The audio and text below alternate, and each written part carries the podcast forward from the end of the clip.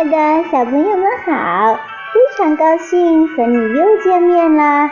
那么今天呢，小明阿姨要讲的故事的名字就叫做《老鼠游泳》。老鼠住在一个小小的池塘边上，它和住在池塘里的青蛙是好朋友。青蛙经常到老鼠家里玩。有一天，青蛙也邀请老鼠到他家做客。老鼠担心地说：“我不大会游泳啊。”青蛙说：“没关系，我拖着你游不就行了吗？”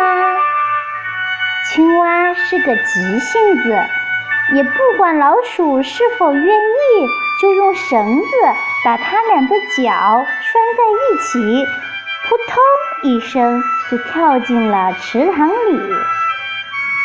青蛙一边游一边向好朋友介绍，他希望老鼠也像自己一样喜欢上池塘。哇，水里的景色多好看啊！清清的河水，碧绿的荷叶，还有美丽的荷花，在水里啊，又舒服又凉爽。比在岸上惬意多了。青蛙叽里咕噜地说个不停。老鼠呢，根本就游不起来，接连呛了好几口水。它哪里还顾得上听青蛙的介绍啊？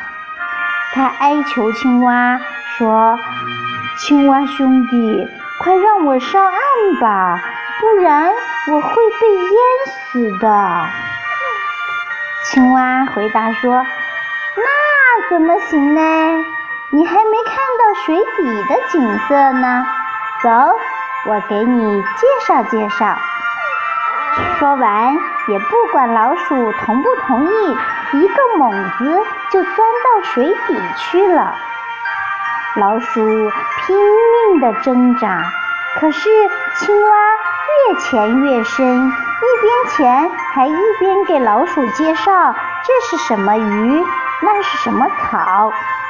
可怜的老鼠哪里受得了呀？不一会儿就被淹死了。老鼠真的游了一次泳，这是它生命中第一次游泳，也是最后一次。